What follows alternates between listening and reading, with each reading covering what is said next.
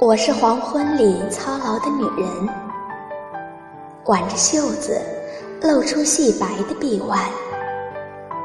我从水里捞起嫩生生的菜，刀切在案板上，一下又一下，加重着窗外的暮色。厨房里聚集了对生活的热爱，刚刚燃起的炉火，多么温暖。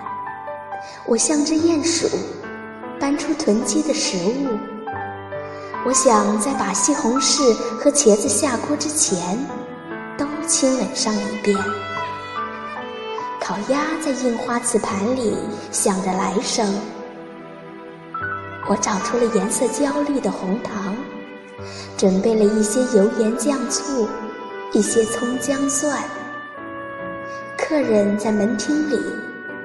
他们和易拉罐一起等候开饭，筷子勺子摩拳擦掌。我贤良的笑容是最好的煲汤。在谦卑的屋檐下，我找到了幸福。幸福就是包围着我的热气和油烟。